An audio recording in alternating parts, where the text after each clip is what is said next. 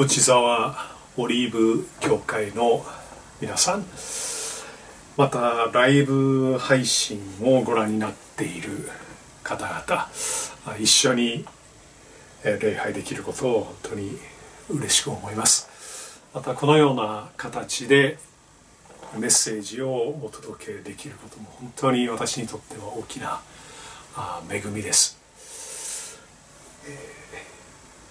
では、えー、初めにじゃあ一言お祈りをいたします。愛する天の父なる神様あなたの皆を崇めます。今日もあなたの御心がなりますようにお願いいたします。主よどうぞ今日の御言葉を通して一人一人に必要なメッセージを与えてくださいますようにお願いいたします。主の栄光が表されますように。イエス様のお名前によってお祈りいたします。アーメン。クリスマスの話をするのは少し早いような気がしますけども皆さんにご紹介したい素晴らしい本があります。これなんですけども「Operation Christmas Child」というものですけどもビリー・グラハム先生の息子さんのフランクリンさんの働きに関するものですが、え、フランクリン・グラムさんは意外なものを使って世界中の子供たちに伝道しています。その意外なものとはこれなんです。靴箱なんです。27年前に始まった働きですが毎年貧しい国の子どもたちのために靴箱におもちゃや、えー、文文房具やあ、まあ、洋服を入れて世界各国に行って子どもたちに直接手渡すわけです。これまで多くの教会やクリスチャンの協力を得て1億5000個もの靴箱を世界中の子どもたちに届けているそうです。貧しいスラム街に住む子供戦争で両親を亡くした子供病気や事故で体が不自由になった子供、えー、今までプレゼントをもらったことのない子供にとってはもうどんなに小さなおもちゃでも鉛筆一本でもものすごい宝になります。もちろん靴箱を届けるチームはしっかりと子どもたちにクリスマスの話を聞かせます。また自分の国の言葉で読める小冊子も渡します。私はこの本を読んでもう本当に感動しました。たくさんの証が載ってますがその一つだけを紹介させていただきます。あのフィリピンのマニラでの話ですがフランクリンさんたちはある病院に行きました。そこにはがんと戦っている子供たちがたくさんいましたがその中にがんで片方の足を切断せざるを得ない子供がいました。OCC のチームはその子に箱を手渡しました。彼らは中に何が入ってるかを知りません。この子が必要としているようなものまあ、喜んでもらえるようなもの、えー、希望を与えてくれるようなものが入っていますようにと祈りながら見守っていました。すると二足の靴が出てきたんです。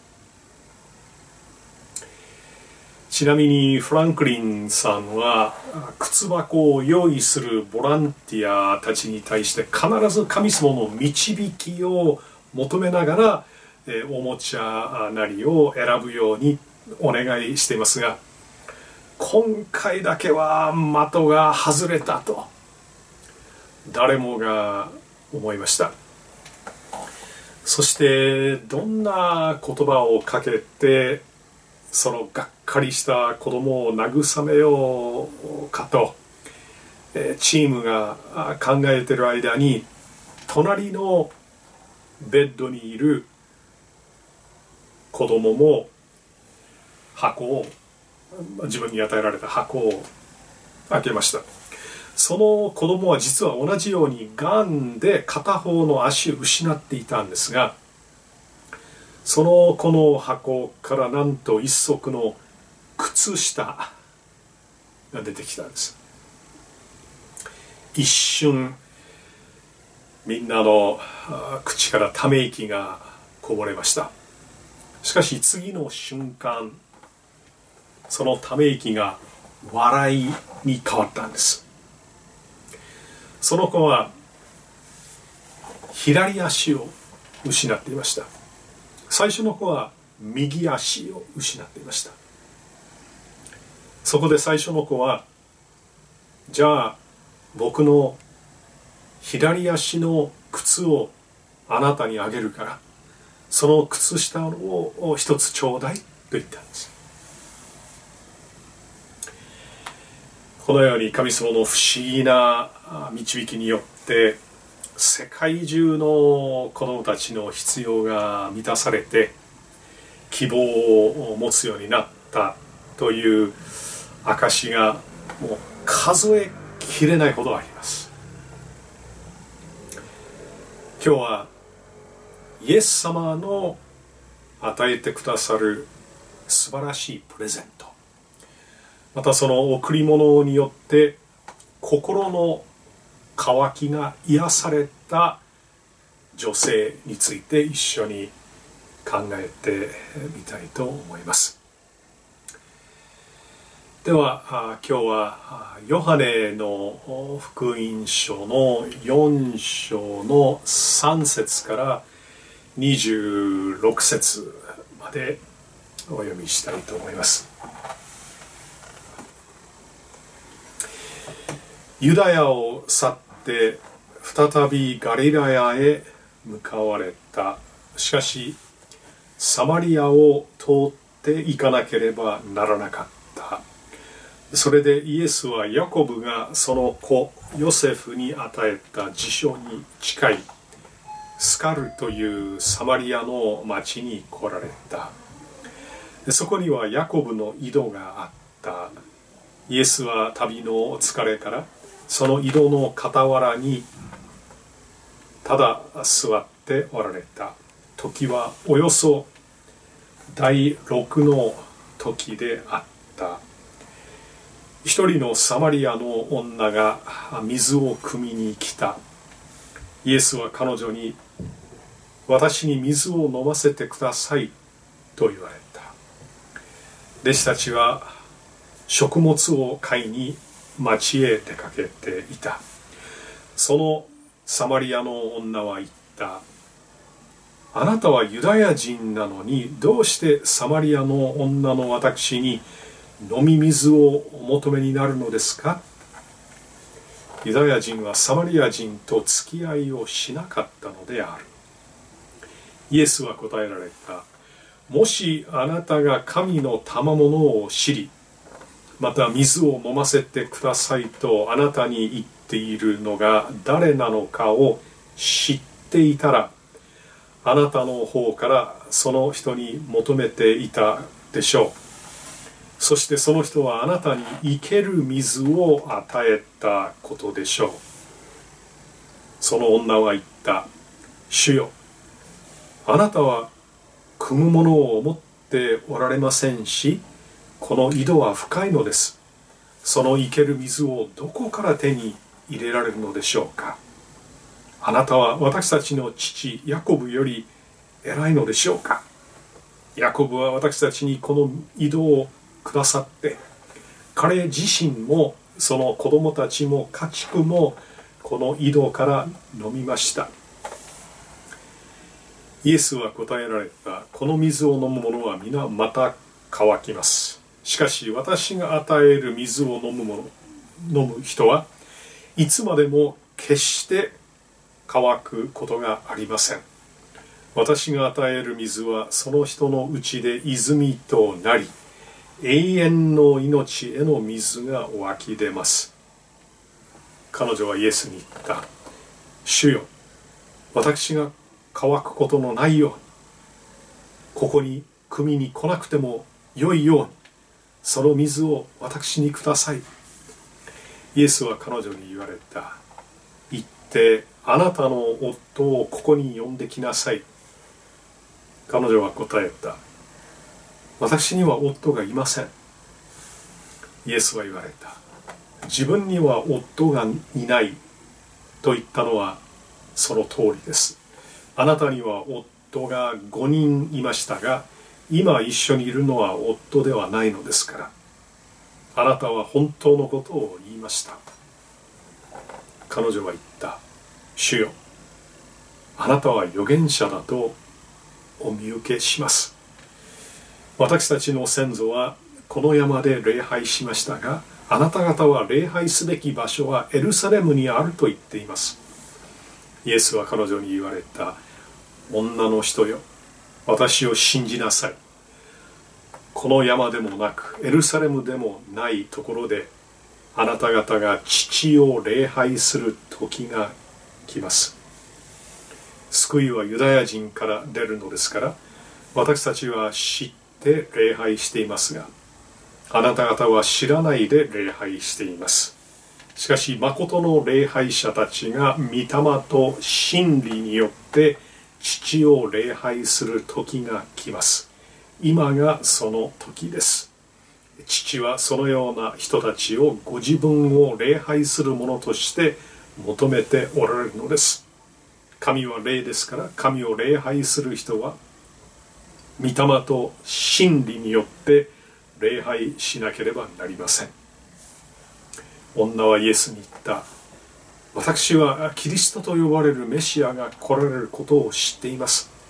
その方が来られるとき一切のことを私たちに知らせてくださるでしょう。イエスは言われた。あなたと話している。この私がそれです。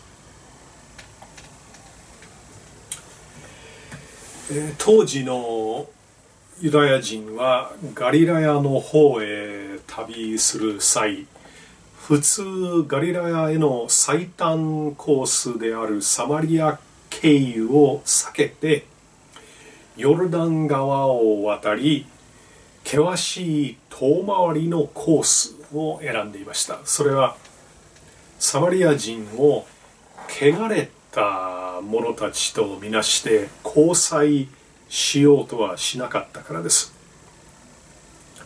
ユダヤ人とサマリア人との対立の由来は古く紀元前722年北王国イスラエルとその首都サマリアが滅びた時に遡ります。北王国を征服したアッシリア帝国は占領政策としてイスラエルに他国人を導入して植民を行いました。その結果まあ、当然のことながらイスラエル人と他国人の結婚により根血児が生まれるという事態が生じてサマリア人は根血の民族となりました。その結果血統的な純粋さを誇るユダヤ人は彼らをエルサレムの神殿に受け入れませんでした。サマリア人は立ち入り禁止だったわけですね。その対抗策としてサマリア人はゲルジム山に自分たちの神殿を建てたんです。ユダヤ人はサマリア人に対する嫌悪感があまりにも深くてサマリア人が復活しないようにと神様に祈ったりもしました。イエス様と弟子たちがサマリアのスカルという村に差し掛かったのは6時頃でした。夜明けから時間を数えるユダヤ人式の時刻ならば正午頃です、この7節ですけれども、えー、一人のサマリアの女が水を汲みに来た。イエスは彼女に私に水を飲ませてくださいと言われた。ここでイエス様は当時のしきたりあるいは、まあ、常識とされている理由をあごめんなさいルールをあ2つ破りました。まず公の場で女性に声をかけました。ユダヤ人の社会ではそれがタブーとされていたことです。たとえ自分の妻であっても公の場で男性が女性に話しかけてはならないということになっていました。で結局女性は話しかける価値のないもの。黙って家事に専念していればいいものと見下されていたわけです。もう一つキリストが破ったしきたりはサマリア人の使った器から水を飲もうとされたことです。サマリア人は汚れた人々とみなされていたので彼らの水がめを使えば自分も汚れるとユダヤ人は考えていました。こうしてイエス様が当時のしきたりを破られたのはこの女性を助けるためです。サマリアの女が昼の12時に水を汲みに来たということには重大な意味があります。それは彼女が村八分にされていた不幸な人だったということを示しています。水汲みは普通は朝か夕暮れ時に行われていた仕事です。ですから一日の中で一番暑い時に水を汲みに来たということは他の女たちが井戸にやってくる時間帯を避けるためでした。後で分かるようにこの人は何度も結婚と離婚を繰り返し現在一緒に生活している男とも正式に結婚していないということで罪ある女として周りの社会から見捨てられていました。本当の愛や幸せを求めていたのに結婚した5人の男に失望させられて裏切られ周囲の人からも相手にされない。この不幸な女は日陰を歩む人になってしまったんです。イエス様はこの人に生ける水を与えるためにわざわざサマリアを通られたんです。ではイエス様はどのようなアプローチでサマリアの女に伝道されたのでしょうか、まあ、一つ一つのステップを見ていきましょう。まず第一にご自分から声をかけました。当時のユダヤ人社会の常識に反することでしたが私に水を飲ませてくださいと言われました。こうして語りかけることによってて本来自分に関係のない人を自分に関係のある人にされたんです。ここから伝道が始まります。勇気を持って声をかけなければ相手はいつまでも関係のない人のままです。何の交流もなく何のコミュニケーションもなく自分も相手もその場を去ってしまうことになるんです。見知らぬ人に声をかける時どんな反応が返ってくるか全く予想できません。無視されるかもしれないし誤解されるかもしれないし怒られるかもしれません。そこで私たちは大抵何も言わないようにします。まあ確かにその方が無難だと言えるかもしれませんね。しかし冒険心を持って人に話しかけてみると神様の不思議な見業がなされる。ということがあるんです。二人の会話は水から始まっています。水は二人にとって共通の話題でした。一熟をくださいと頼んだわけではありません。あるいはエルサレムからの旅の話をされたのではありません。共通の話題を取り上げました。人と話をするときにこれも大切なことです。相手から見て何の関係もない話をしても会話は進みません。私に水を飲ませてください。これは女性の警戒心を取り除くための言葉です。サマリアの女はユダヤ人男性を警戒していました。今までは何度もユダヤ人男性から罵声を浴びせられたことがあったのでしょう。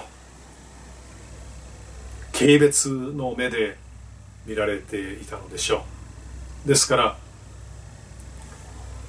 もうがっちりと防御の壁ができていたはずですがイエス様にかけられた言葉によっていくらか心のシャッターが上がりました。またこの「私に水を飲ませてください」という言葉は何らかの形で反応せざるを得ない言葉です。死にそうなほど喉が渇いて困っている旅人を無視するわけにはいかないんです。女性は私はあなたの助けが必要です。あなたが必要ですと言われているように感じたと思います。普段敵対関係にあるはずの男の人からそのように言われて嬉しかったかもしれません。またそこでイエス様に対して興味を持ったんです。相手に興味を持たせる。これも伝道の大切な要素です、えー、9節。そのサマリアの女は言った。あなたはユダヤ人なのにどうしてサマリアの女の私に飲み水をお求めになるのですか？ユダヤ人はサマリア人と付き合いをしなかったのである。イエス様の言葉は彼女から質問を引き出しました。これも極めて重要なポイントです。伝道は一方的に説教することではありません。相手の話に耳を傾け相手の質問なり疑問に答えることなんです。10節イエスは答えられた。もしあなたが神の賜物を知りまた水を飲ませてくださいとあなたに言っているのが誰なのかを知っていたらあなたの方からその人に求めていたでしょう。そしてその人はあなたに生ける水を与えたことでしょう。ここで主は彼女の興味をさらにそそりながらあなた次第で人生が変わりうるという希望を差し出します。11節。その女は言った。主よあなたは汲むものを持っておられませんしこの井戸は深いのです。その生ける水をどこから手に入れられるのでしょうか。あなたは私たちの父ヤコブよりも偉いのでしょうか。ヤコブは私たちにこの井戸をくださって彼自身もその子供たちも家畜もこの井戸から飲みました。ここでわかるようにサマリアの女はいよいよイエス様のお話に関心を持つようになりました。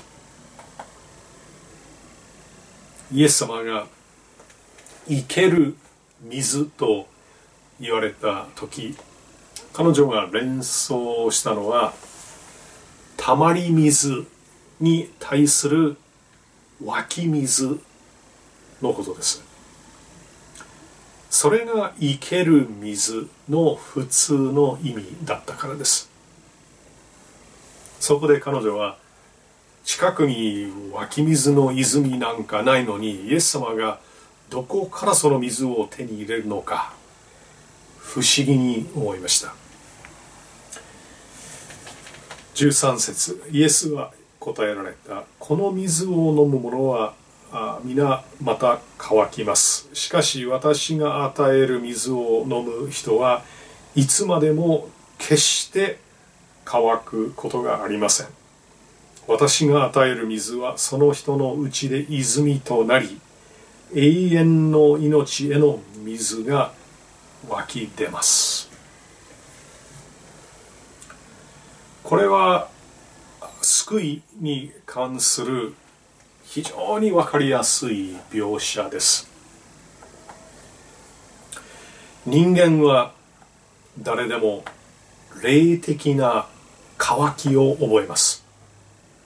ある人は心の虚無という言葉を使います。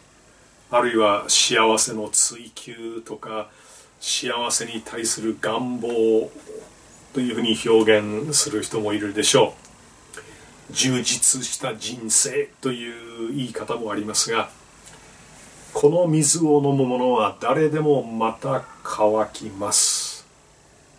と主イエス様は言われます。つまりこの世のものでいくら心の渇きを癒そうとしても必ず失敗するということです。どんなに物質的に豊かになったとしてもどんなに有名になったとしてもどんなに友達に恵まれても素敵な男性に巡り会えても私たちはそれだけでは本当の永続的な幸せがつかめないんです。喉が乾いた時に水でその乾きを癒すことができます。しかしその後必ずまた喉が乾いてくるのでまた水を飲まなければなりません。サマリアの女も身をもってそのことを経験しました。彼女は優しくてハンサムな男と結ばれればきっと幸せな家庭を築くことができると考えていました。そこで気に入られるいられるように受け入れられるように愛されるように努力しましたがどうもうまくいきません。スタートが良くても途中でお互いに要求ばかりをするようになって夫婦関係が破壊するんです。しかしこの女性は離婚してもいつか自分を幸せにしてくれる素敵な人に巡り会えるという夢を捨てませんでした。そういう意味では、まあ、偉い人だというふうに言えるかもしれませんね。誤解5回離婚を繰り返しても諦めませんでしたがさすがの彼女も6人目の男との交際を始めた時に面倒くさいと思ったのか結婚の手続きを省いたんです。15節。彼女はイエスに言った。主よ私が乾くことのないようにここに水、えー、ここに汲みに来なくてもよいようにその水を私にください。こうしてサマリアの女は水から救いを求めるように導かれました。イエス様が言われた永遠の命という賜物が欲しいと意思表明をしたんです。しかし彼女が救われるためにはもう一つの重要なステップが必要でした。それは自分の辛い過去と正直に向き合うことでした。16節からまた読みます。イエスは彼女に言われた。行ってあなたの夫をここに呼んできなさい。彼女は答えた。私には夫がいません。イエスは言われた。自分には夫がいない。と言ったのはその通りです。あなたには夫が5人いましたが今一緒にいるのは夫ではないのですからあなたは本当のことを言いました。イエス・キリストはサマリアの女のこのサマリアの女に人生の新しいスタートを与えようとされました。しかし新しい道を歩み始める前に彼女は今まで自分が歩いてきた道が間違っていたということを認めなければなりません。そこでそのことに気づかせてあげるために主はこの16節の言葉を語られました。自分の罪に気づくこと。自分の人生の最も暗い部分にイエス様の光が差し込むこと。これは一人の魂が救われるために不可欠なステップです。福音のメッセージから悔い改めの部分が欠落してはなりません。悔い改めがなければつまり方向転換をしなければ正しい信仰に至ることがありません。19節彼女は言った「主よあなたは預言者だとお見受けします」私たちの先祖はこの山で礼拝しましたがあなた方は礼拝すべき場所はエルサレムにあると言っています。ユダヤ人もサマリア人も救い主を待望していました。しかし彼らの救い主像にはかなりの違いがありました。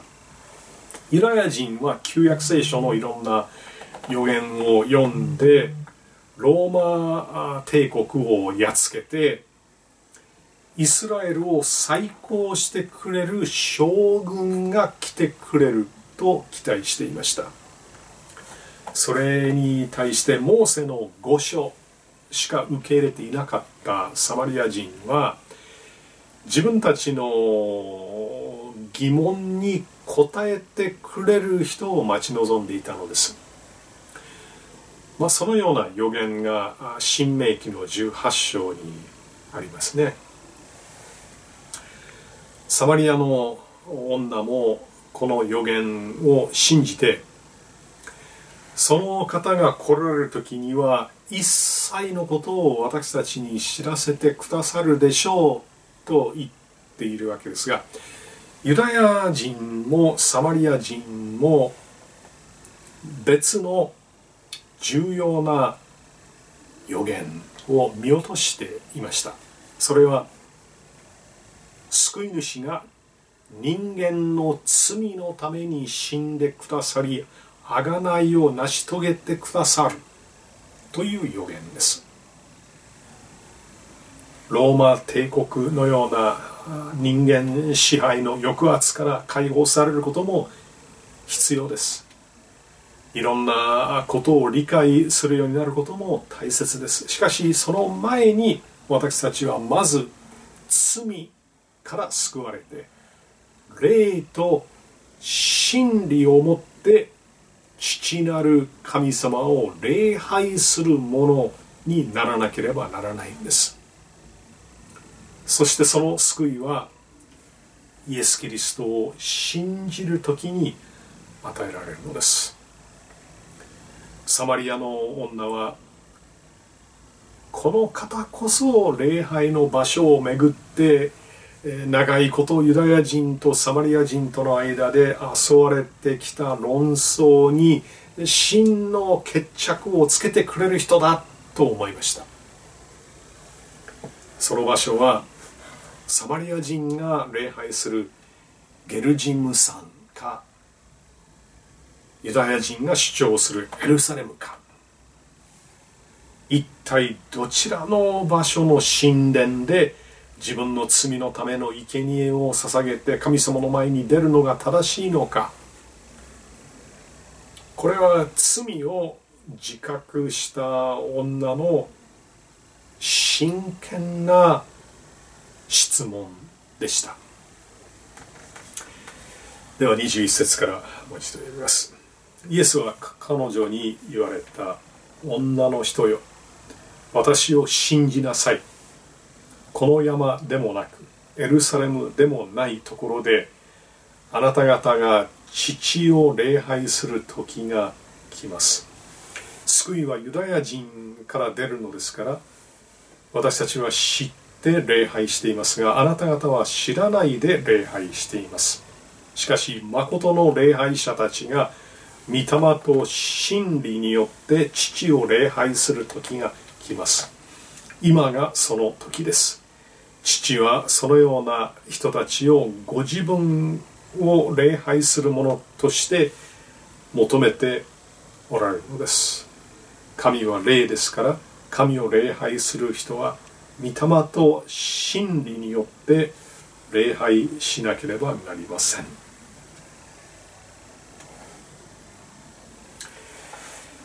伝道の最後のステップは信じる決心に導くことです。私の言うことを信じなさい。と主はこの21節で、おっしゃってますけども要するに信仰による応答を求めておられます。キリスト教会で開かれる特別伝道集会の時に必ず救いの招きをします。説教者が一番緊張する時です。人々の人生の方向が決定づけられる瞬間だからです。伝道集会は感動をする話だけで終わってはなりません。私も罪を悔い改めてイエス様を私の救い主として信じますと決心する人が出なければあまり意味がないんです。イエスは彼女に言われた女の人よ私を信じなさい。この山でもなくエルサレムでもないところであなた方が父を礼拝する時が来ます。礼拝の場所のことはもはや問題ではありません。今や昔ながらの反目の時代は終わろうとしています。23節。しかし誠の礼拝者たちが御霊と真理によって父を礼拝する時が来ます。今がその時です。父はそのような人たちをご自分を礼拝する者として求めておられるのです。純粋な新しい礼拝の確立される時が今ここに来ています。今や人々は特定の場所においてではなくどこででも霊と真理によって父を礼拝することができます。永遠の命という贈り物を受けて救いに預かる者は父なる神様を礼拝する者に変えられます。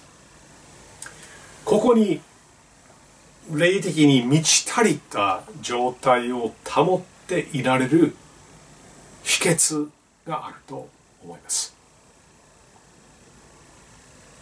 世にあるものを崇拝して世にあるものを求めていても心の渇きは癒されません。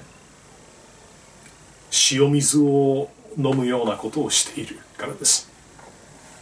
世にあるものは不完全なものばかりです。しかし父なる神様は完全な愛や恵みや義を持っておられる方です。だからこそ神様を見上げる時に完全な平安充実感生きがいを実感できるんです。では最後にこの28節からちょっと読んでみたいと思います。彼女は自分の水がめを置いたまま町へ行き人々に言った来てみてください。私がしたことを全て私に話した人がいます。もしかするとこの方がキリストなのでしょうか。そこで人々は町を出てイエスのもとにやってきた。サマリアの女は心の渇きが癒されて水を汲むという当初の用事を忘れてしまったようです。どうでもいいことになったわけです。彼女はイエス様を信じて素晴らしい伝道者に生まれ変わりました。私たちもいよいよ世にあるものばかりを求めることをやめて霊と真理によって神様を礼拝していきましょう。ではお祈りをします。天の父なる神様感謝いたします。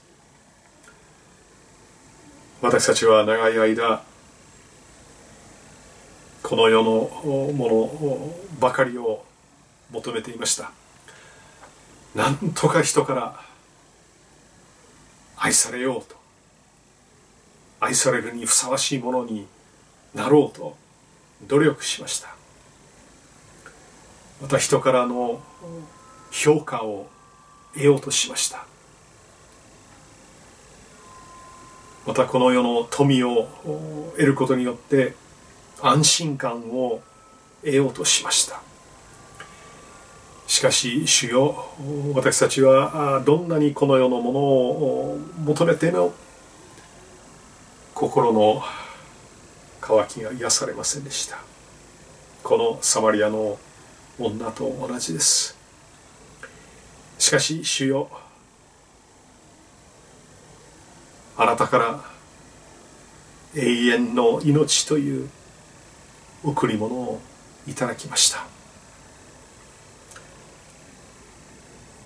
私たちは霊的に満たされて